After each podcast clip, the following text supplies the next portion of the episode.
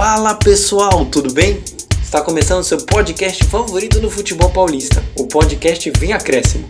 Aqui você vai ficar sabendo de tudo o que acontece com os principais clubes de São Paulo. Sou o Luiz Felipe e conto com os melhores comentaristas para debater o que de melhor acontece. São eles o Vitor Oliveira e o Vinícius Souza. Então acompanhe o programa que vem acréscimo. Vem acréscimo!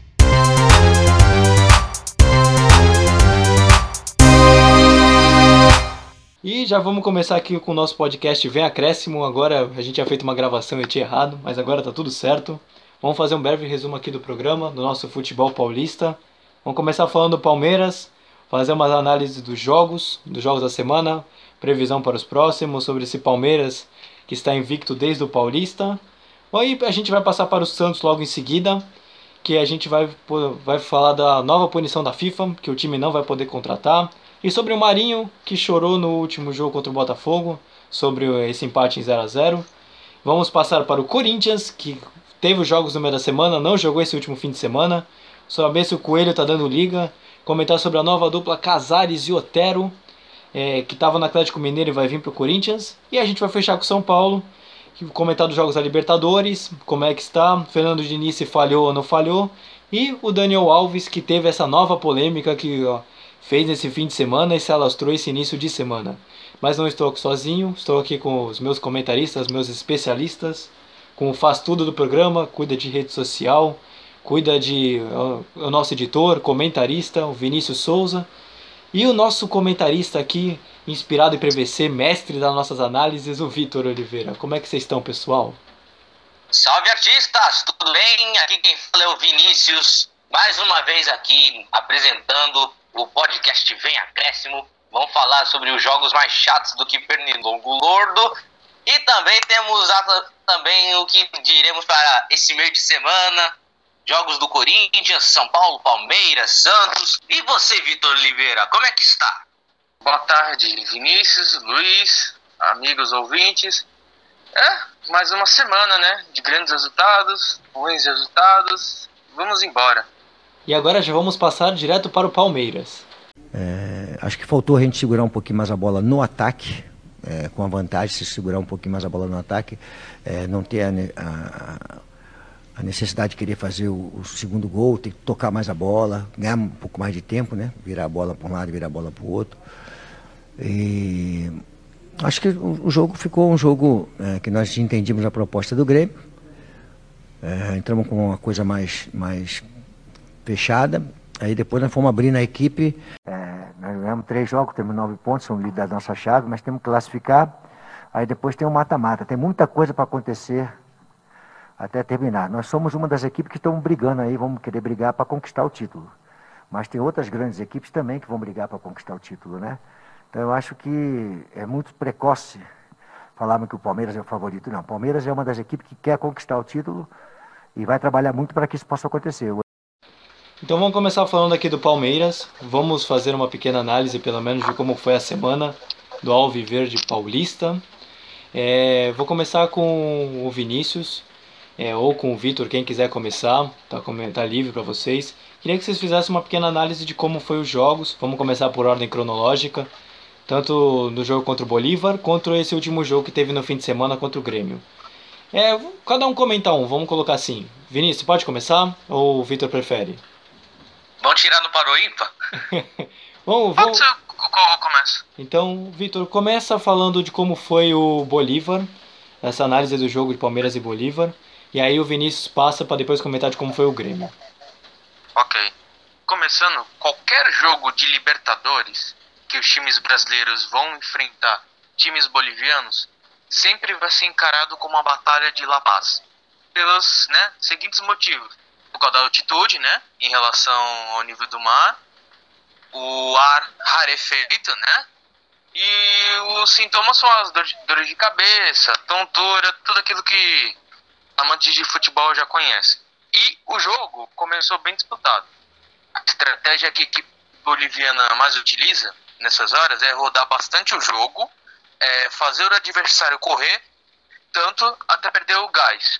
Sendo assim, eles partem para cima, aproveitando a fragilidade do, dos outros times com os motivos que eu falei anteriormente. O Palmeiras jogou bem. Ótimo trabalho do Lucha, diga-se de, de passagem. O primeiro gol saiu em uma roubada de bola de Marcos Rocha, é, lançamento para Rony e pênalti pro Palmeiras devido ao rapa que o zagueiro boliviano deu no, deu no Rony.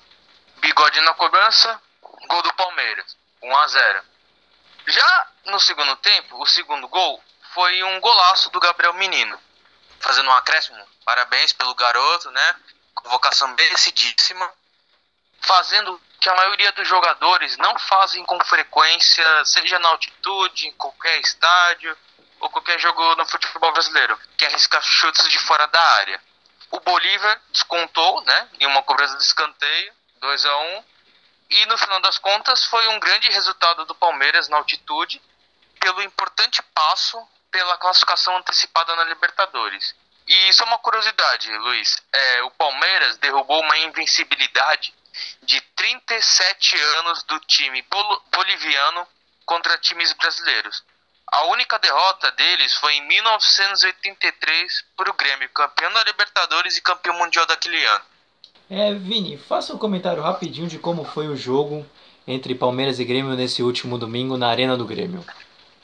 Bom, do que a gente esperava de mais um jogo espetacular de Campeonato Brasileiro de dois grandes clubes que ganharam Libertadores, um vinha se destacando, que tem um forte elenco, e o outro que, que ganhou a Libertadores recentemente.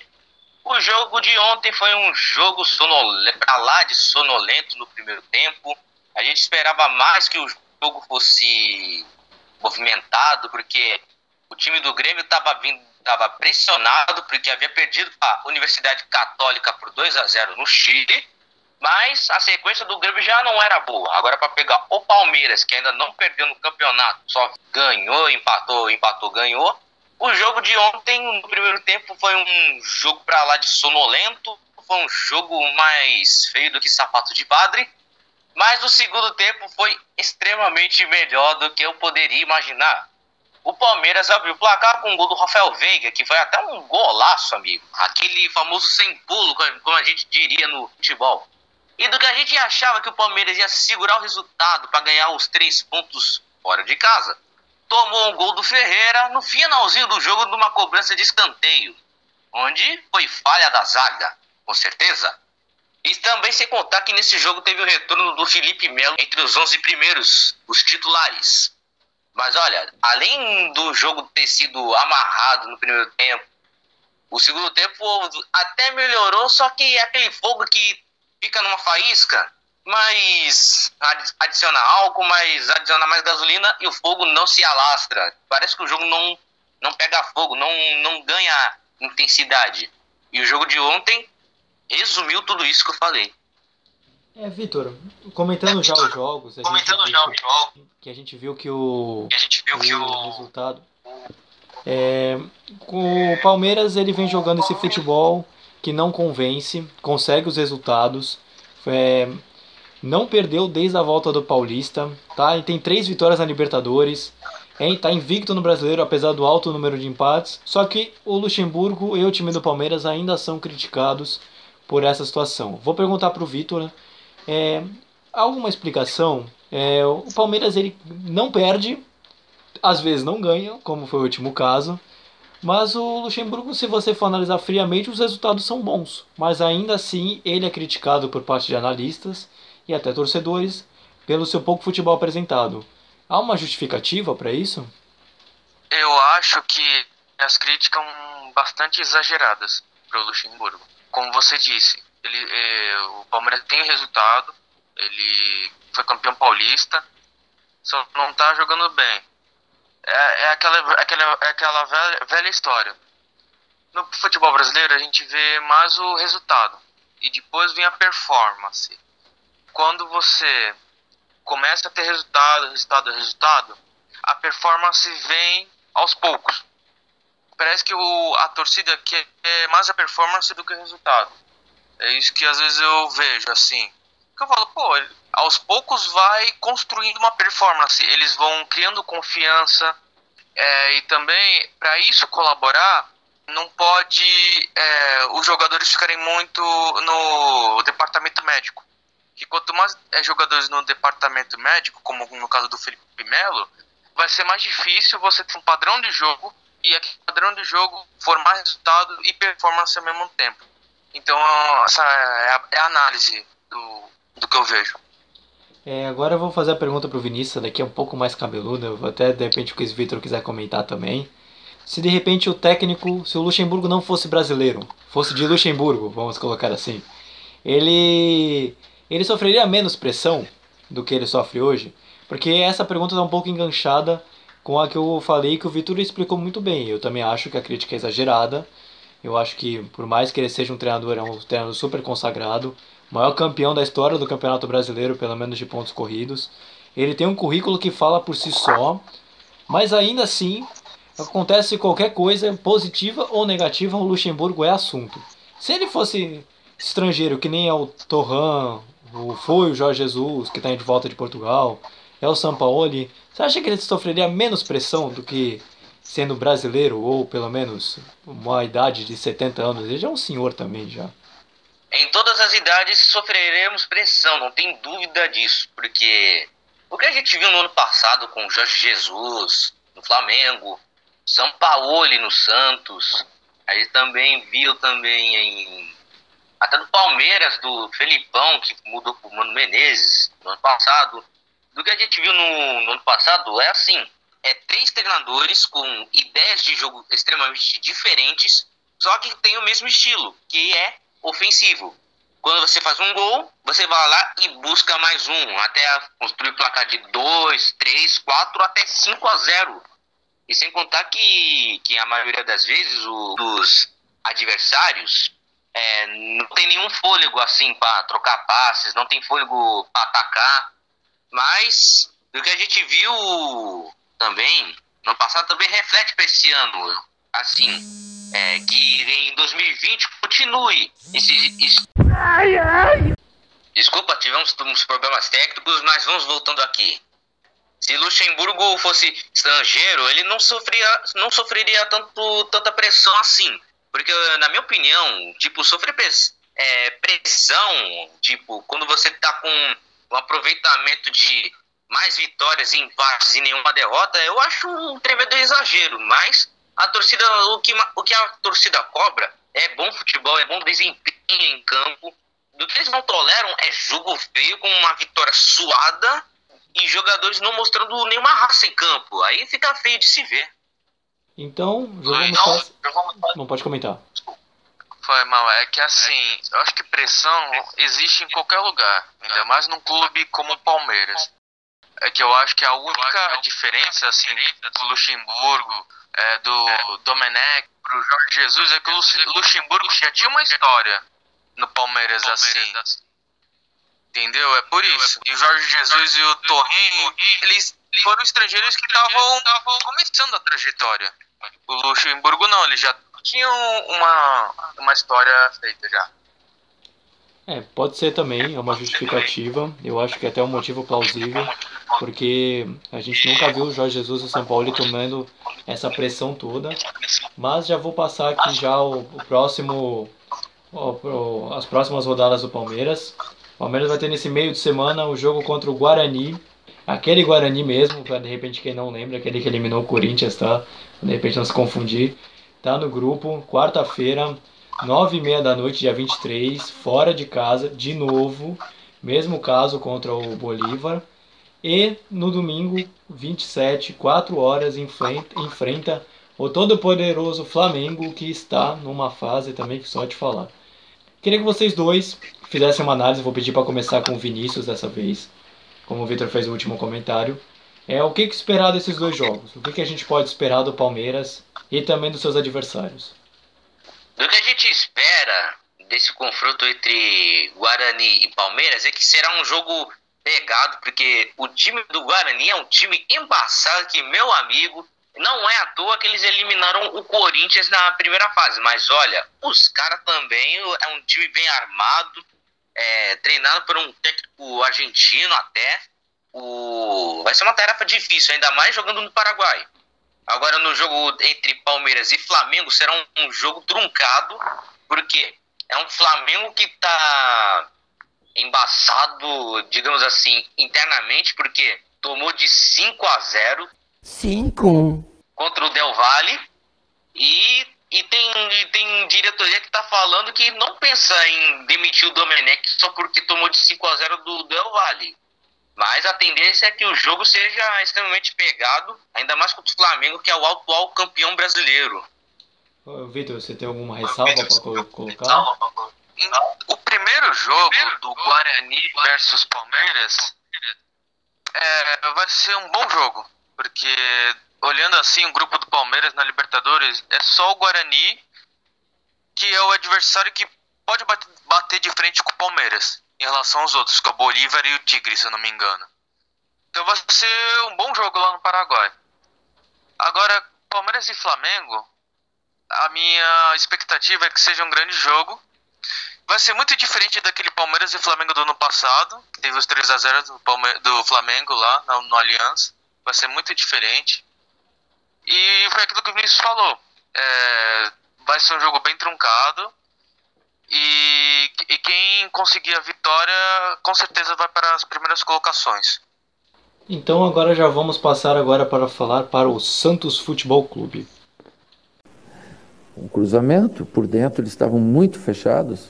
É, estavam, nós, quando a gente afunilava a jogada, eles eram o que eles queriam. Eu senti o time nervoso, senti no começo do jogo, porque a Libertadores é diferente. A própria arbitragem até você entender a arbitragem, você fica nervoso, porque o pau come. é para lá e para cá e você tem que entrar no espírito Libertadores. Esse... E fica desolado, não é só ele, é... são todos. E o torcedor tem que valorizar esse tipo de profissional, porque esses meninos, o Marinho também é um menino, tem um espírito jovem, eles estão passando uma dificuldade enorme e você não vê nenhum desses jogadores se queixar, reclamar de atraso, reclamar disso ou daquilo, que não tem isso, não tem aquilo, porque a gente está construindo uma família. Então, quando você faz uma partida tão bela igual a gente fez e sai de campo sem o resultado, entra o emotivo dele. Agora já ouvimos o áudio do Cuca que ele comentou dos jogos do Santos, tanto pela Libertadores quanto pelo Campeonato Brasileiro. Vou pedir para que dessa vez, como o Vitor começou na última vez, vou pedir para que o Vinícius pelo menos comece falando, pelo menos como foi o jogo da Libertadores. Qualquer coisa o Vitor ele faz uma análise melhor do Campeonato Brasileiro, jogo contra o Botafogo. É, Vini, comenta como foi o jogo. O Santos teve dois empates em 0 a 0 né? Nenhum deles agradou a torcida, mas não deixa de ser dois resultados importantes, assim, pelo menos não perdeu. E eu queria que você fizesse uma pequena análise de como foi o jogo do Santos e Olímpia, por favor. Ah, dois jogos que, é, que foi de dar sono. A gente estava acompanhando o jogo, mas. Meu Deus do céu. Deu sono de se ver. Bom, dois empates em 0 a 0 com duas lições a, se, a, a se prestar atenção. A primeira, Santos e Olímpia, a Vila Belmiro. Todo mundo conhece a Vila Belmiro. Há quem diga os Santistas, né? Palco de grandes títulos, a Terra do Rei. E também que teve mensagem do rei dando a benção para o Marinho nesse dia. Mas essa benção não saiu pela culatra, porque o Marinho pouco apareceu no jogo contra o Olímpia e não conseguiu tirar o zero do placar. O jogo foi extremamente lá e cá, mas, não, mas foi um jogo pra lá de amarrado. Mesmo que o Santos tenha jogado com um jogador a mais, mesmo assim não conseguiu furar a retranca do time paraguaio. Olha, os caras são bons na defesa. Para derrotar esses caras é só é só na jogada individual que eles são extremamente fracos nessa parte. Mas no jogo contra o Olímpia um, um jogo para lá de dar sono, mesmo que foram propostas de jogos diferentes, o Santos, dono da casa, tinha que é, fazer logo o. dar logo o resultado, né? Tinha que fazer gols, tinha que buscar os três pontos. Mas agora, falar de Botafogo e Santos foi outro jogo, foi outro jogo, foi, foi outra coisa que aconteceu ontem. Por quê? O Santos finalizou mais de 20 vezes e nenhuma entrou. Sendo que, olha, para enfrentar o Botafogo, que tem Gatito Fernandes no gol, é difícil, meu irmão, é difícil, porque Gatito Fernandes, ele é, ele é um goleiro nível seleção, ele é da seleção paraguaia, mas olha, o cara pega muito. Vou, vou dizer para vocês, o quanto que o cara pega, meu Deus do céu, pega até, até sinal de Wi-Fi se bobearem, viu? É, Vitor, o Santos também, é, além desses resultados, sofreu uma outra punição na FIFA, que não vai poder contratar por mais três janelas de transferências devido, a não, devido ao não pagamento do, do Santos do Soteudo para o Achipato, time que ele jogava anteriormente. O Santos já não tem um elenco muito completo. Tem um time titular legal, bem, bem, bem bom, vamos colocar assim na expressão do aqui no nível do Brasil. Só que o banco acaba pesando que não consegue fazer muita diferença. E o Santos agora sofre essa punição. Vai ficar, em vez de ser uma, ser três janelas de transferência sem contratar. E o Cuca tá fazendo o que pode com a molecada. É, eu queria que você comentasse, não somente por esse elenco do Santos, mas o que isso pode acarretar mais para frente, indiferente do time, sobre a administração, porque a gente sabe que um clube com no tamanho do Santos, São Paulo, Palmeiras, Corinthians, não pode deixar a situação que chegar até hoje. Eu queria que você comentasse mais ou menos essa punição da FIFA e como isso pode afetar mais para frente o Santos. Sobre isso, Luiz, é, saiu uma notícia hoje que eu, que eu dei uma olhada que o Santos já tinha acertado com o Elias, não é? Com o Laércio e com acho que José Wellison e com acho que mais outros jogadores. O Cuco até falou, até admitiu que com essa nova punição ele vai ter que ser obrigado a liberar eles. Porque, tipo, se estão punidos em três janelas de transferência, vai demorar para os caras jogarem é, no Santos. Então, tipo, é, eles vão perder ritmo de jogo, né? Então o Cuca ele é obrigado a libera, procura outro time, porque eles precisam jogar, né? Não pode contratar um jogador, vai ficar palavrado, né? Com o jogador e ficar três janelas de transferência sem jogar, esperando, né, a liberação. Aí o Cuca é, fala, é, viu a necessidade deles, né? Aí falaram, ó, podem, é, vocês estão aptos a procurar outro clube, porque senão vai demorar para vocês jogarem. E o que vocês precisam é jogar, né? E, é, manter o ritmo de jogo. Vinícius, o, a gente já comentou aqui, você fez análise do jogo, pedi para o Vitor explicar mais ou menos a situação. Mas um, um cara que está mudando o, o, rosto do Santos, principalmente pós-pandemia para cá, é o Cuca. O Cuca ele vem fazendo um trabalho digno, um trabalho honroso pelo Santos, principalmente por causa da punição que o Vitor comentou. E eu queria saber se você acha que o Cuca está fazendo um milagre com esse elenco, pela posição que está nos dois campeonatos, é líder na, do seu grupo da Libertadores com 7 pontos, sexto colocado, sétimo colocado, perdão, no Campeonato Brasileiro, sendo que muitos colocavam o Santos para não cair. Talvez essa pergunta se repita muito para o nosso podcast. Mas o Cuca está fazendo, está tirando leite de pedra, vamos colocar assim, do elenco do Santos. É, o, o Cuca está fazendo um grande trabalho, foi uma boa escolha do time do Santos de ter contratado esse grande treinador que é o Cuca. É, o elenco do Santos, apesar de não ser um elenco da altura que o Cuca esperava, pelo menos ele tem que fazer milagres com as peças que tem, né? Não adianta agora, tipo, ele ir no mercado para buscar novos jogadores. Nada disso. O Santos já tá com, com muitas dívidas, já tá com, com a dívida do Kleber Reis com o Hamburgo, o Kleber Reis que já teve passagem pelo Corinthians, jogou no Santos, é, agora tá rodando com Coritiba, Ponte Preta, por aí. E agora tem essa dívida agora com o Soteudo, agora tá Agora tá aparecendo dívidas de lá e dívidas de cada time. Isso que está acontecendo de, do Santos acumular dívidas é falta de organização. Porque essas dívidas só foram aparecer justamente na, na gestão do presidente do Santos, que é o José Carlos Pérez. Por quê? Se você vê que o clube não está podendo gastar em determinados jogadores, por que vai, vai contratar?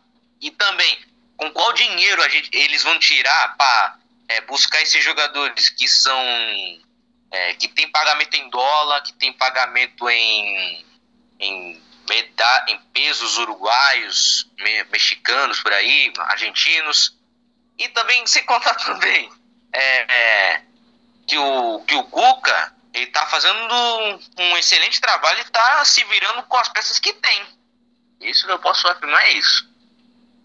Vitor, o Marinho, agora falando do grande destaque do Santos, e até mesmo no Campeonato Brasileiro, muitos afirmam que o Marinho ele ficou no último jogo contra o Botafogo, sentou ali no gramado, chorou, cho é, socou o chão. A gente até colocou a sonora do Cuca comentando sobre isso. É, o, o, que que isso, o que que isso pode representar para o torcedor? O que que você acha que o Marinho estava sentindo naquele momento? É por causa do jogo? É por causa da não convocação para a seleção brasileira? É, há muitas perguntas é, a respeito disso. Mas o que, que você pode afirmar com relação ao Marinho não é, ter feito aquela reação depois do jogo contra o Botafogo? Vários fatores, Luiz. É, primeiro, pela, pelo jogo. Né? O jogo foi muito bem jogado, o Marinho teve grandes chances. Infelizmente acabou a bola não entrando. Então o jogador sente a partida que fez e, e pensa no que poderia ter feito. Outro, outra questão é da convocação. O cara sabe que tá jogando muito, o cara sabe que é notícia em todo o país e ele sente que não. Pô, o que, que eu fiz para não merecer uma convocação? Ele deve ter pensado. A, outra, a terceira questão que eu faço. Aquilo que ele fez é pra torcida ver como o cara é comprometido, como o cara se doa pra instituição. Tem o lado do jogador, o lado do profissional, mas também tem o lado da pessoa. E aquilo ele estava refletindo, né? Sobre, sobre essas coisas que a gente acabou de mencionar. Agora já vou passar aqui os, o próximo jogo do Santos nesse meio de semana. O Santos vai jogar contra, pela Libertadores da América contra o Delfim, fora de casa. Para muitos o time mais fraco do grupo, mas ainda assim é no Equador, tem a questão da altitude. E eu vou perguntar, dessa vez eu vou não vou fazer a troca, vou perguntar pro Vitor de novo, que aí quando chegar no Corinthians eu vou passar pro Vinícius. É, o Santos está na primeira colocação com 7 pontos e o Olímpia está em segundo com 5. O Delfim, é, falta saber como está a questão do jogo, mas é, no, pela Libertadores não, não é um time que provavelmente vai conseguir se classificar e ir muito longe no, no grupo. Tanto que está com um empate só com um ponto em três jogos. É, o, é a partida perfeita para o Santos se classificar. É o jogo que o Santos precisa para poder passar, porque agora vai chegar já no quarto jogo. E o Santos vai ter dois jogos fora de casa contra o Olímpia e contra o próprio Delfim. Então, é, essa partida para o Santos é muito boa, uma oportunidade de ouro, porque uma vitória ele já antecipa a classificação dele e melhora a situação da, é, a situação da Libertadores. É, o Santos é mais time, né? Que deu fim. E como é que eu posso dizer? É, tem, tem tudo aquilo da logística, né? Ele tá jogando fora de casa, na altitude. Espero que o Santos tenha um planejamento, né? Porque a sorte, que eu me lembrei agora, em relação do jogo do Botafogo para esse, tem a volta do Soteudo, né? O Soteudo não jogou contra o Botafogo porque estava suspenso, mas ele vai estar tá prontinho pro jogo do, contra o Delfim. Ou seja, é um reforço, né? Com nome que tu já pensa, opa, Soteldo ficou. não jogou outra partida, mas vai jogar essa, então. Vamos ver o que acontece. Olha, eu acho que o Santos vai ganhando o Delfim e vai encaminhar a classificação. Tranquilo. E agora já vamos passar para o Corinthians agora. Vamos falar do Coringão. Foi uma, uma situação que a gente vem treinando e, e deu certo, né? Tem que passar confiança para os caras, eu jogo junto, eu tô junto com eles. E, e o que eu quero passar para eles é a, a, situação de confiança. É só isso. Eu quero, eu quero que eles é, voltem a sorrir, voltem a, a, a ter alegria. É, o Corinthians é assim mesmo. Eles mesmos falaram quando acabou o jogo. Começando já com o Corinthians, já ouvimos um pouco do treinador interino do Coelho, Diego Coelho. E já vou começar perguntando para o Vinícius sobre o jogo do Corinthians no meio de semana que ganhou do Bahia que por acaso teve até uma questão de rivalidade entre duas emissoras aí, não sei se posso falar o nome, de Libertadores e Campeonato Brasileiro, mas tudo bem. Mas o Corinthians ele jogou melhor, deu um, mostrou um pouco mais de futebol, aparentemente. Fez três gols, por acaso, uma coisa que o Corinthians não está muito habituado. Tem um dos melhores ataques do campeonato. E já vou começar com o Vinícius para fazer essa análise desse jogo E o Corinthians não está muito acostumado, né? É um time que faz muito gol e acaba sofrendo bastante. Mas fala aí, Vini, qual é a sua análise que você faz para esse jogo? Por uma coisa é verdade. E o Corinthians está fazendo gol, gol e mais gol. Por incrível que pareça, teve dedo do Thiago Nunes nisso. Embora ele esteja longe do Corinthians nesse exato momento, sim, senhor, teve dedo do Thiago Nunes. Porque ele prometeu um time mais rock and roll e tá dando um time que ataca mais que defende mal. Mas isso é passado. Mas o presente é isso. O Corinthians é que tá atacando para valer. Mas nesse jogo contra o Bahia foi um jogo mais nervoso, nervoso, nervoso do que gato em dia de faxina. Porque eram duas equipes que precisaram, que precisavam vencer para se afastar da zona do rebaixamento, que é aquela zona que ninguém quer estar e muito menos quer habituar por ali. E foi um jogo em que foi um jogo marcado pelos primeiros gols de alguns atletas. Otero marcou seu primeiro gol com a camisa do Corinthians, sem contar do desvio que teve do atacante Gilberto no primeiro gol. O primeiro gol do Rony, o Rony que é da base do Corinthians, tem 21 anos e marcou seu primeiro gol com, como profissional. Nino Paraíba, que é lateral direito do Bahia, marcou seu primeiro gol no Campeonato Brasileiro, por incrível que pareça. O Gil marcou seu primeiro gol no Campeonato Brasileiro. E o Saldanha, que eu acho que marcou seu primeiro gol ou profissionalmente ou também no Campeonato Brasileiro. Mas pesquisas podem desmentir isso para mim. Mas o que importa é que o Corinthians ganhou três pontos na conta, aliviou-se um pouco da pressão. Aliviando mais a pressão não tá tão, é, tão controlada assim, porque vai pegar um outro rival que também tá decolando, né? De um rival que estava na lanterna contratou Jair Ventura e fez o favor de ganhar partidas, ganhou até do Fluminense ontem, que é o esporte.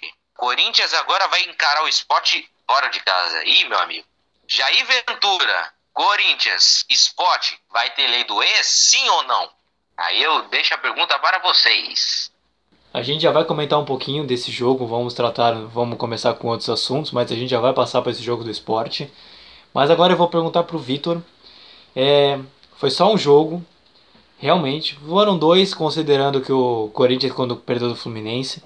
Mas o Vinícius já tinha comentado sobre a maior atitude, você, Vitor, também na maior atitude do Coelho à beira de campo. E já foram dois jogos e já teve uma certa evolução do time. É, o Coelho já tá dando liga. O Coelho já tá conseguindo dar uma cara. Talvez porque a diretoria também tá querendo um treinador.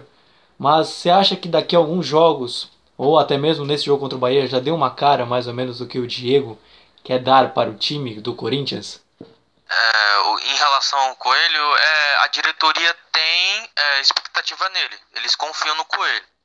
E os jogadores também, né? Confiam bastante nele. E eu acho que nessa partida teve o dedo do Coelho é, em relação às duas é, substituições. Foi a do Xavier e do, do Rony, que o Vinícius acabou de comentar. Bom, olha, esse jogo foi o jogo dos des é, desesperados, né? O Corinthians com a chance de voltar a ganhar em seus domínios e o Bahia com a missão de não perder, mas tentar uma recuperação nas suas colocações na tabela. Ele começou com mudanças, né? Além do Fagner e o Danilo Avelar, Xavier e Rony, né? Porque o Fagner e o Danilo Avelar foram expulsos contra o Palmeiras. É, e o Bahia, com Mano Menezes, né, em busca de atormentar os lados do Parque São Jorge. Foi um bom jogo, né, bem disputado, bem jogado, várias chances criadas, bem como o Vinícius disse. O Corinthians é, acabou sendo mais eficiente do que o Bahia nas jogadas. O Danilo Avelar salvou um gol certo do Bahia e o Cássio em chute do Juninho Capixaba. O primeiro gol foi do Otero, em rebote no escanteio contou com o desvio da zaga, o Gilberto, né? É, o Rony ampliou em golaço, em chute da intermediária, em boa jogada do Lucas Piton. O Nino Paraíba, né, em rebote no escanteio, diminuiu o placar. Isso tudo no primeiro tempo, bem agitado. No segundo tempo, começou com os times tentando em busca de alcançar os gols adversários. Aos 15 minutos, o Gil, em cobrança de escanteio, deixou o placar mais tranquilo e favorável para o timão. Depois desse momento, o Bahia fez uma pressão, um abafa, para buscar o resultado. chegou a diminuir no finalzinho, com o Saldanha. Mas o resultado foi para a equipe é, eficiente, partindo das mudanças ótimas do Coelho. E já fazendo um acréscimo é, no jogo contra o Sport na Ilha do Retiro, vai ser um bom jogo, porque são duas equipes que vêm de vitórias, né? O Corinthians ganhou do Bahia, que a gente está falando agora, o Sport ganhou do Fluminense. O Vinícius colocou bem a questão do, da, da lei do ex, mas eu não me lembro quem é que tá jogando no esporte, que foi do Corinthians, só me lembro do Jair Ventura. Enfim, vai ser um grande jogo na Ilha do Retiro. E você olhando assim, pô, jogo esporte e Corinthians. Ah, vai dar Corinthians, com certeza. Mas a gente tem que abrir o olho pro esporte, que tá sendo uma equipe em é, ascensão com o Jair Ventura. Vou passar essa pro Vinícius, é algo que eu estava querendo comentar, queria, quero muito uma análise sobre que o Casares pode estar tá indo realmente pro, pro time de Parque São Jorge. O, o vai ficar aquela dupla de novo de Casares e Otero que um dia já deu certo no Atlético Mineiro. E é, eu queria saber do Vinícius, de repente o Victor pode também comentar também à vontade.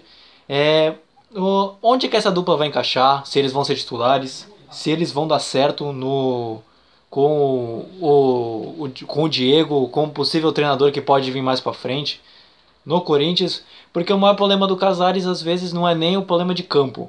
Ele é bom jogador, decide, mas ele tem muito problema extra-campo, principalmente esses últimos tempos que o Sampaoli realmente rejeitou o atleta. E ele pode chegar até de graça para o Corinthians.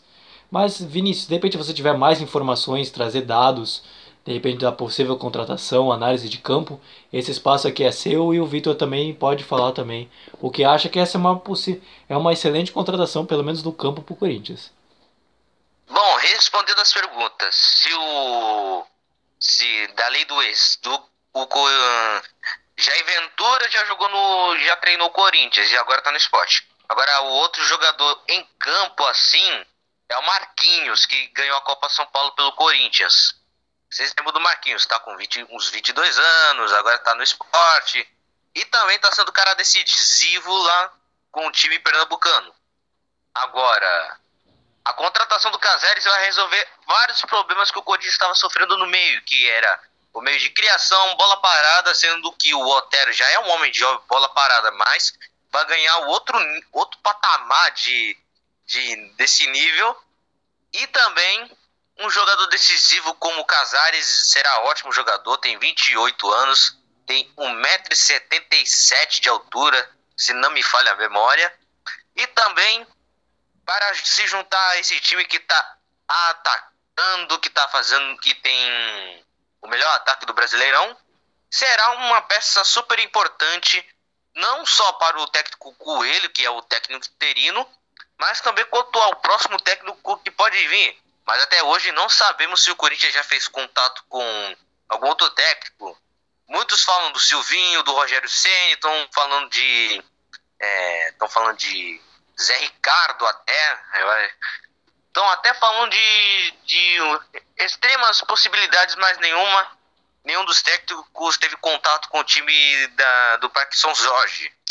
Mas o jogo contra o Sport será um jogo que, que será meio será um jogo meio difícil de se dizer quem vai ganhar, ganhar assim, porque o Corinthians vinha de péssimos resultados, mas o esporte tipo começou a engrenar, mas vai pegar um Corinthians que está se reestruturando depois daquela emboscada que sofreu depois do jogo contra o Fluminense. Mas será um jogo bom de se ver, até porque vai ter, no mesmo horário, vai ter o jogo do Palmeiras, então vai ter derby até de emissora. E a gente espera dois grandes jogos. Tanto do Corinthians que vai pegar o esporte, e tanto é que o Corinthians vai pegar na Arena Corinthians, quer dizer, na Neoquímica Arena, o Atlético Goianiense, que é válido para a primeira rodada do Brasileirão, que será realizada no dia 30 de setembro. É, Vitor, o Vinícius já deu gancho, eu iria comentar sobre o treinador, mas ele já aproveitou, já entregou assim de bandeja pra gente. É, o, o Corinthians está atrás de treinador, há muitas opções. Aí é uma pergunta mais opinativa do que propriamente de análise.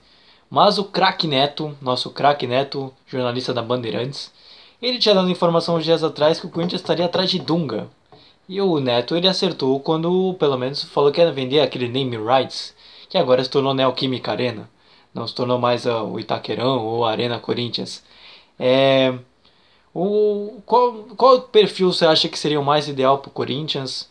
Você pode que eu indique um nome que você gostaria, não exatamente que a, a diretoria pode estar atrás, mas essa parte de técnico está bem boada no Corinthians e eu queria que você comentasse um pouquinho. Um perfil de técnico por Corinthians, é, primeiro tem que ser aquele cara que conhece o Corinthians, né? Aquele cara que conhece o Corinthians, digo, no sentido da história, do time, né? Do Corinthians que conhece. Olha, tem muita gente no mercado. Tem Roger Machado, bom técnico, tem o Abel Braga, o Zé Ricardo também. Agora o Dunga, o Dunga eu fico meio na dúvida porque faz tempo que eu não vejo nada sobre ele. Anda meio sumido. Olha, vai ser uma aposta, né? Se for o caso, né? Mas se fosse o Bel Braga, Roger Machado, acho que não teria problema nenhum. Mas primeiro tem que ser aquele cara que conhece a história do Corinthians, que sabe como o time joga. É, Vini, eu vou passar essa pergunta para você, agora é mais envolvendo classificação. Mas eu gostaria que você comentasse, porque o Corinthians agora parece que deu um pouco mais de liga e é, tá fugiu um pouco da zona de rebaixamento. Está atualmente na 12 posição, se eu não me, se não me falha a memória, com 12 pontos, 13 posição, com 12 pontos em 10 jogos. Ainda tem uma rodada a menos comparando com outras equipes, como o próprio Santos, que a gente comentou, no, no, comentou antes, que tem 11 jogos com 16 pontos. É, qual, você acha que o Corinthians ele já está tomando uma forma e está começando a fugir da zona de rebaixamento com, com o Coelho? É, talvez com esse novo treinador, toda a situação política. Você acha que o Corinthians ele já está começando, pelo menos nessa vitória, e vocês já comentaram que vai enfrentar o esporte na pro, agora nessa quarta-feira. Você acha que tem tudo para o Corinthians começar a, pelo menos, ficar ali no meio da tabela, com, com é, tentar ganhar uma fase de mata-mata, ficar ali naquela classificação para ficar na Sul-Americana, Libertadores? É, então acho que o Corinthians já está começando a sonhar um pouco mais alto do que só fugir da zona de rebaixamento? A partir do momento que se o Corinthians ganhar do esporte, o Corinthians pode sonhar alto com certeza, porque se ganhar do esporte fora de casa, de décimo segundo, vai, pode parar para sétimo, sexto, dependendo do. Dependendo de, de, quando, de quanto é que for de pontos. Agora, esse jogo aí contra o Atlético Goianiense será um, será um jogo mais favorável ao Corinthians porque é, não tá mais com o Thiago Nunes, porque se tivesse ia estar tá, é, desconfiado, extremamente desconfiado, assim, ninguém ia, acreditar que o Corinthians ia sair com vitória contra o Atlético Goianiense, que ia, e por incrível que pareça, meteu 3 a 0 no Flamengo, e que ainda fez um jogaço nesse final de semana, 4 a 3 para o Atlético Mineiro para cima do Goianiense, olha, é um time do Wagner Mancini, é um time embaçado também, apesar de estar tá lutando pelas últimas posições, mas é um time que, que pode dar extremo trabalho para o time do Corinthians, mesmo que, mesmo que estando em, em fase de reestruturação. Até como o Thiago Nunes havia dito, que ele estava trabalhando no Corinthians, ele está buscando novas peças, ele está buscando é, o que fazer com, com, com, que, com o elenco que tem. Então, esse fato dele ter sido demitido foi porque tentou peças, não funcionou. Tentou adotar um estilo, não conseguiu. Agora, com o elenco, agora tá tá buscando que o elenco mantenha o foco nos jogos, mantenha o lado que eu posso dizer, o, o adotar o modo família, assim, que todo mundo se se ajude em, em diferentes é, situações no campo ou fora. Então, para isso, o Corinthians tá, pode sonhar alto caso ganhe, caso ganhe do esporte. Luiz, então, a, um pouco na carona do Vinícius que ele estava falando, é, o campeonato, como eu posso falar, é, ele tá muito junto no sentido de dos pontos. A gente vai partir para a 12 rodada e tem vários times com, vai, 11 jogos. Se eu não me engano, o Goiás tem 8 jogos. Estamos na 12 rodada, ou seja, aí tem uma, um desequilíbrio, né? É, ou seja, em uma rodada você fica pensando em, é, ah, se eu ganhar essa partida eu vou pro é, quarta colocação, terceira colocação. Aí na próxima rodada, dependendo, você já tá pra 15 quinto, 14 quarto. Ou seja, tá muito assim o Campeonato Brasileiro no começo. É, Vini, já vou perguntar para você. Próximo jogo, agora vocês já comentaram, é contra o Sport. É o, o nosso último tema para poder passar para o São Paulo. É, faça um comentário rápido para a gente já poder passar. O que, que você acha do desse jogo entre Corinthians e Sport fora de casa? Nesse nessa quarta-feira, já nove e meia da noite, lá na, na Ilha do Retiro. Será um jogo onde ambos dos dois podem decolar na tabela. O Corinthians tem Coelho, o Sport tem Jair Adventure. Um dos dois pode decolar na tabela, caso ganhe. E será um jogo extremamente truncado. Ou será um jogo. Sei lá, né? será, um, será um jogo de igual para igual e será bem divertido de se ver. A não ser que o time do Corinthians nos faça dormir durante a partida, né? E agora já vamos passar para o São Paulo e vamos já colocar o áudio do Fernando Diniz aqui. Eu acredito que nosso time tem competência para tudo isso, a gente tem condições suficientes para chegar lá no, no campeonato, no, no, time, no fora de casa e conseguir os três pontos, até porque hoje eu vejo o fator fora de casa não tão presente por conta da que não estamos tendo torcida. E acredito muito no potencial do nosso, do nosso time. Já ouvimos agora, já comentei, acabei de cometer uma gafezinha, fiquei pensando no Fernando Diniz, estava lendo sobre ele, na verdade o áudio do Igor Gomes, que a gente colocou sobre o pós-jogo do jogo da Libertadores contra o River Plate. E eu, eu queria comentar para o Vitor, fazer uma breve uma, uma, análise desse jogo, do que, que ele achou da partida. É, o jogo foi 2 a 2 no, no Morumbi. Te dizer, o time do São Paulo alugou o time do River Plate para fazer gol que na verdade o jogo foi 4 a 0 pro River Plate, só que foi 2 a 2 porque eles fizeram dois contra. Mas o jogo não foi muito animado, eu achei que foi um jogo até bem parado. Teve bons momentos.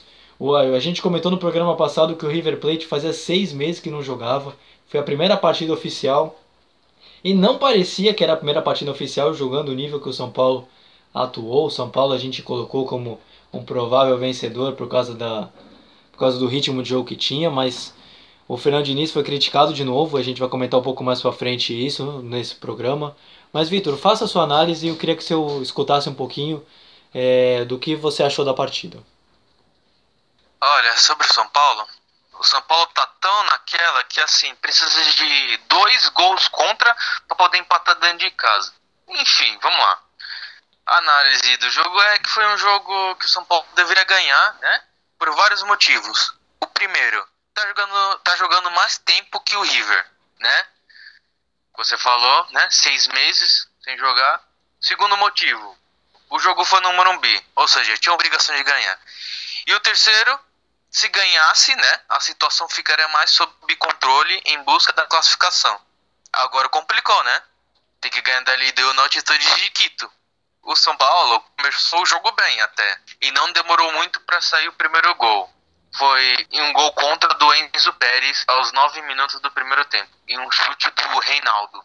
E antes dos 20, o River empatou, em boa troca de passes que terminou em gol de Rafael Borré. Antes de começar a análise do segundo tempo, eu queria falar que assim, lembra aquela frase do Murici, que ele fala que a bola pune? Nesse jogo nunca fez tanto sentido, eu acho que o São Paulo estava pedindo para o River ganhar. Tanto que no segundo tempo, o São Paulo estava apático, sem ânimo, né? Na volta do segundo tempo.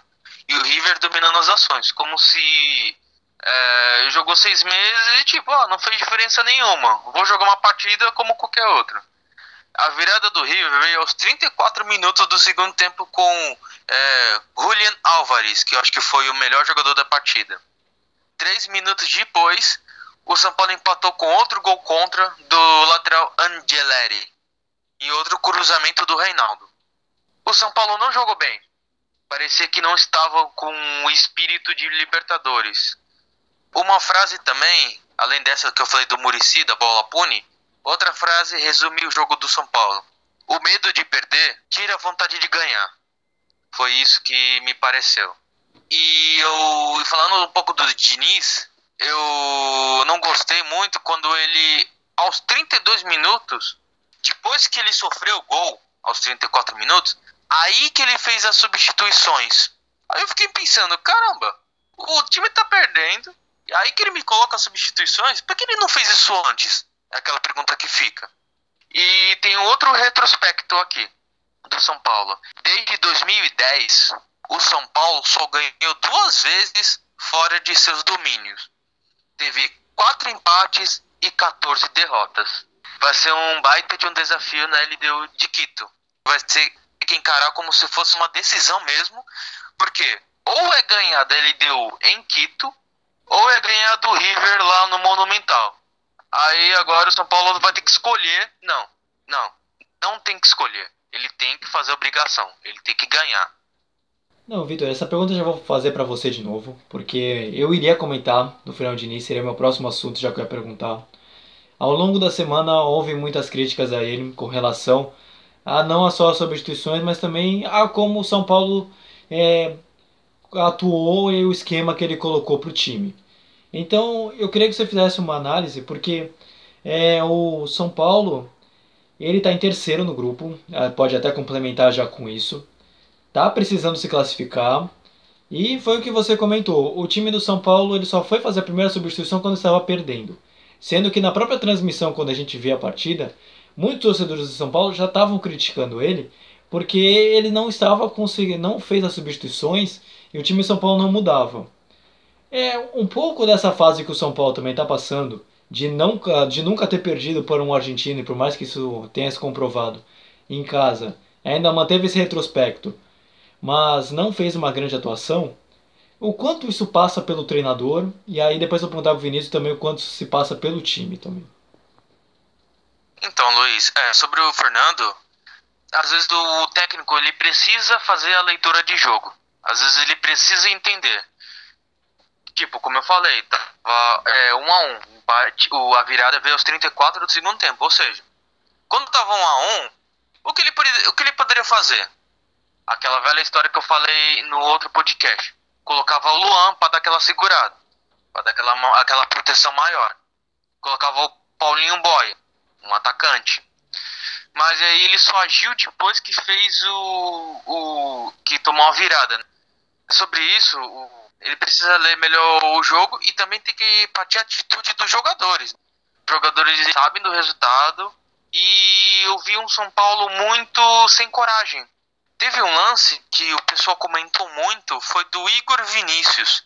Que o Igor Vinícius, ele deu. É, fez uma tabela, né, com o Igor Gomes. Em vez de ele chutar pro gol, ele tocou, ele tocou pro lado. E a zaga do River afastou. Então, quando eu olhei aquele lance, eu fiquei. É o que resume aquela frase que eu falei, né? Que o medo de errar, o medo de perder, tirou a vontade de ganhar. Vini, é o, o time do São Paulo também esteve muito nervoso. Essa eu acho que não é culpa só do Fernando Diniz por esse resultado. Essa, essa, esse lance que o Vitor colocou resume bem o que foi.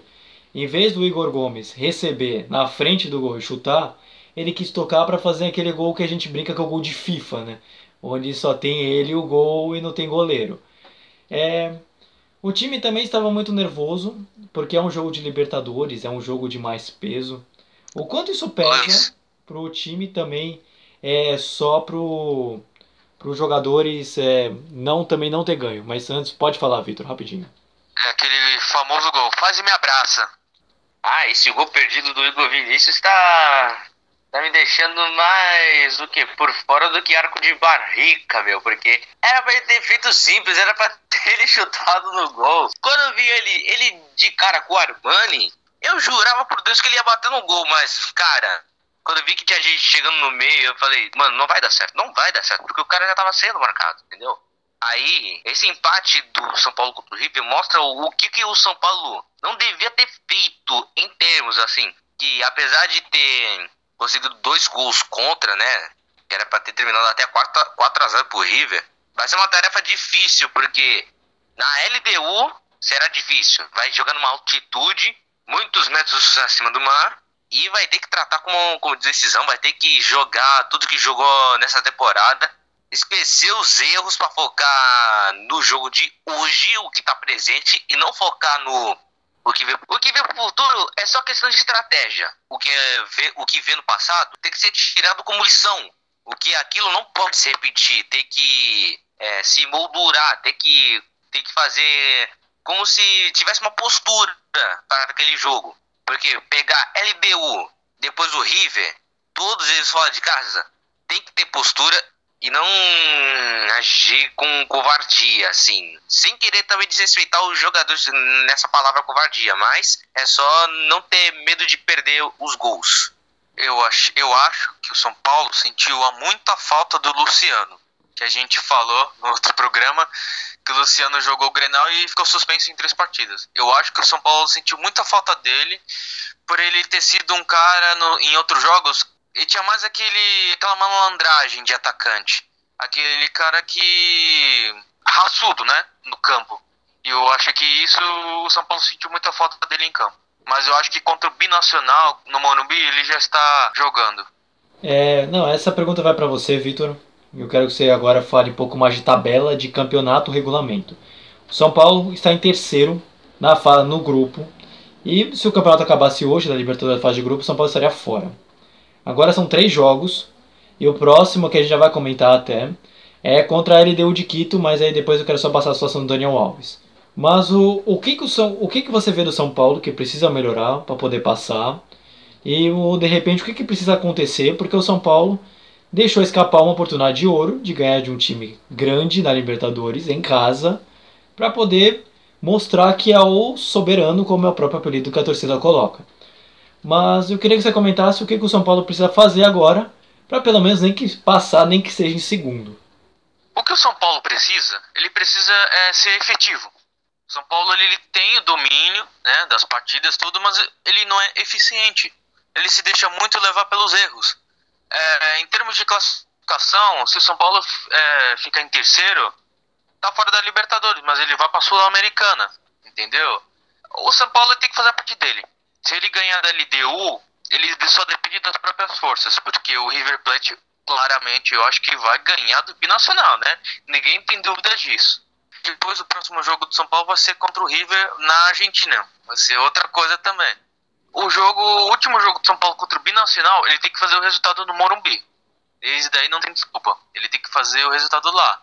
É, o São Paulo tem que jogar é, inteligente. Tem que fazer um jogo bem inteligente tem que ter é, a mística, né? O espírito de Libertadores tem que entrar em campo, porque às vezes eu penso, eu faço a mim é, uma umas perguntas para mim mesmo assim, será que camisa, tradição entra em campo ou será que tem que sair dos pés dos jogadores? Às vezes eu me pergunto, porque o pessoal assim, ah, São Paulo, São Paulo, tem a mística, pode ter, e daí não tem dúvidas, mas será que entra no campo isso? É uma excelente pergunta para a gente resolver no próximo programa, porque agora a gente já está chegando já no final.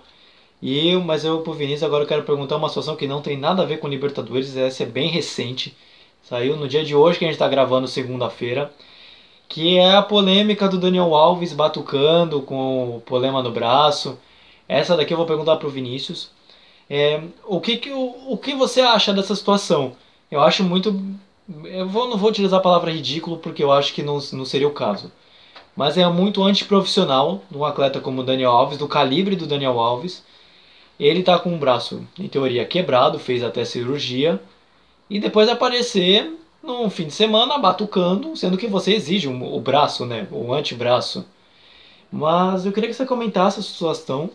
E se você acha que ele tem que ser punido pela direção, se ele tem que tomar bronca, advertência. O que, que você acha que é necessário o Daniel Alves não repetir mais ou se você também não vê nada demais com isso? Esse foi um caso mais inusitado do que casamento de freira. Porque Dani Alves havia quebrado o braço no jogo contra o Atlético Paranaense, naquela vitória de 1 a 0 com o gol do Luciano. E a gente estava prevendo que o Dani Alves só ia voltar a jogar depois de um mês exatamente. Mas nesse fim de semana, quando o time já tá viajando pra, para o Equador para pegar o a LDU, que é outro que tá disputando vaga para a próxima fase da Libertadores, e o cara ainda posta histories é, batucando com como se não tivesse nada do braço, sem tipóia, sem sem nenhum medicamento. Aí é um aí é um caso que a diretoria tem que olhar com carinho com o Dani Alves, porque assim, porque o, a gente viu que o Raí, a gente explicou pro, pro, pro Daniel Alves assim, por que você tava batucando e por que tava tendo aglomerações no, no naquele, naquela sua festinha que tá fazendo. Porque, cara, é uma coisa inusitada. Eu acho que o Dani Alves pisou feio na bola. Eu, eu não concordo com, com, com isso que o Dani Alves fez, porque isso não é coisa que, de um, que um atleta no tamanho do Dani Alves, que tem 41 títulos no bolso, a fazer festinha de. com aglomeração que tá batucando. Eu vou deixar até pro, pro, pro Vitor falar sobre isso já. Então, antes de falar do Dani Alves, eu só queria é, falar um negócio, eu até peço perdão, que antes do é, depois do jogo do São Paulo e da LDO, vai ser feito amanhã em Quito, o São Paulo tem um item. O São Paulo pega o Internacional no brasileiro. Antes. De, aí depois pega o River Plate na Argentina. Voltando a falar do Daniel Alves. Ó, oh, Luiz Vinícius, se vocês concordam, mas tem que tomar cuidado do que você coloca na internet. Porque não sei se foi a intenção dele colocar assim, não sei. Tem várias outras explicações, mas tem que tomar cuidado do que você coloca na internet. Porque hoje, o mundo digital, ó, rapidinho todo mundo já sabe, né? Eu, eu, é, eu, vi, eu achei muito é, despretensioso. Foi uma atitude muito péssima, né? Ruim. E eu vi, eu escutei, né, na verdade, a diretoria do São Paulo assim. A, não foi mais ou menos com essas palavras, mas foi assim. O cara tava batucando mas é diferente do que o, o é, contato no braço. Tipo, vai, o cara tá lá batucando, beleza. Agora, um contato na Libertadores que possa quebrar, assim, eles fizeram uma comparação que eu fiquei tipo, hum, não entendi muito o que eles queriam dizer, mas pra mim não, não tem que dar brecha. Tipo, ah, o cara tá batucando, deixa. Agora quando for encontrando na Libertadores, não pode. Óbvio, tem suas magnitudes. Mas, pô, o cara veio de uma cirurgia. Tem que fazer o re, é, repouso, né? Para ele poder ficar à, é, à, disposição nas próximas rodadas. Então, acho que ele teve um, é, descuido, né? Na parte do Daniel Alves. Ele não foi bem dessa vez. É, e a situação do Daniel Alves pode ainda ficar mais difícil do que fazer gargarejos de bruços, porque porque ele pode sofrer uma punição da diretoria, ele pode pagar uma multa, ficar um jogo sem participar do, é, entre os 11 primeiros do São Paulo, até que ele, ele venha a público, peça desculpas publicamente e seguimos-nos. Ele já colocou um, story na, no, acho que foi no Instagram, se eu não me engano, ele colocou uma publicaçãozinha falando que ele não é a Lei 171 que não se pode mais publicar.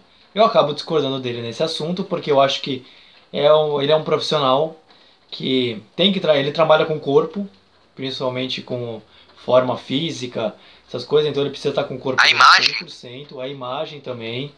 Ele é uma pessoa pública, então eu acho que não foi legal, por mais ingênuo que tenha sido, que foi o que o Victor comentou que eu também acho que foi um pouco disso, uma certa ingenuidade do atleta em publicar isso, mas eu acho que assim, sabe, você pode, se você pode evitar, evite, porque agora estou na repercussão nacional praticamente, principalmente aqui no estado de São Paulo. Digamos que ele como figura pública, ele tem que dar o exemplo, né? Exatamente. Exatamente isso. E agora vamos voltar para o campo. Vamos passar para o nosso. Antes a gente fechar, o São Paulo vai jogar contra a LDU já no, quando a gente for colocar, estiver nos ouvindo à noite, hoje à noite, para nove e meia da noite. E eu vou pedir para que o Vitor faça uma pequena análise da partida, do que esperar desse quarto jogo da fase de grupo da Libertadores da América. O São Paulo vai ter que encarar essa partida com outros olhos, né? Vai ter que jogar para cima, tomar muitos cuidados, né? Atenção, porque não vai ser um jogo fácil. A LDU, ela viu a situação do São Paulo, ela viu que pode complicar a situação do São Paulo, então só depende das forças delas para prejudicar o time. E o São Paulo tem que estar tá atento a isso. O São Paulo tem que abrir o olho, São Paulo tem que jogar, São Paulo tem que ser eficiente, tem que tomar as mínimas precauções. São Paulo tem que ir para cima, não pode errar.